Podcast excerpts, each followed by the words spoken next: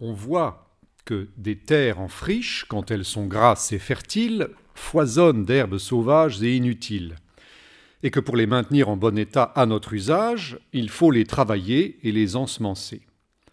On voit que des femmes produisent d'elles-mêmes des morceaux et des amas de chair informe, mais que pour obtenir une bonne génération naturelle, il faut les engrosser d'une semence extérieure.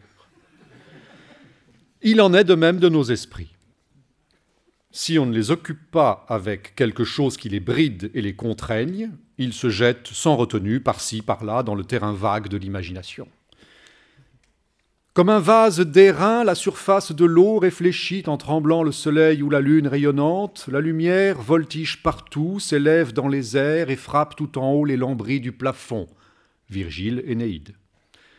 Et il n'est folie ni délire qu'ils ne produisent en cette agitation. Ils se forgent des chimères qui sont comme des songes malades.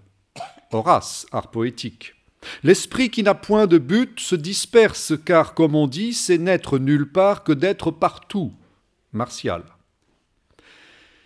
Dernièrement, je me suis retiré chez moi, décidé autant que le pourrais à ne rien faire d'autre que de passer, en me reposant, à l'écart le peu de temps qui me reste à vivre.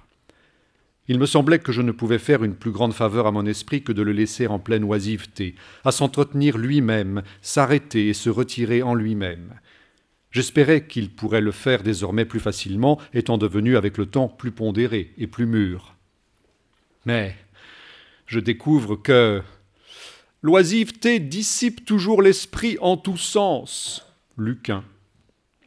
Et que, au contraire, comme un cheval échappé, il se donne cent fois plus de mal pour lui-même qu'il n'en prenait pour les autres et il me fabrique tant de chimères et de monstres extraordinaires les uns sur les autres, sans ordre et sans raison, que pour en examiner à mon aise l'ineptie et l'étrangeté, j'ai commencé à mettre cela par écrit, espérant, avec le temps, lui en faire honte à lui-même.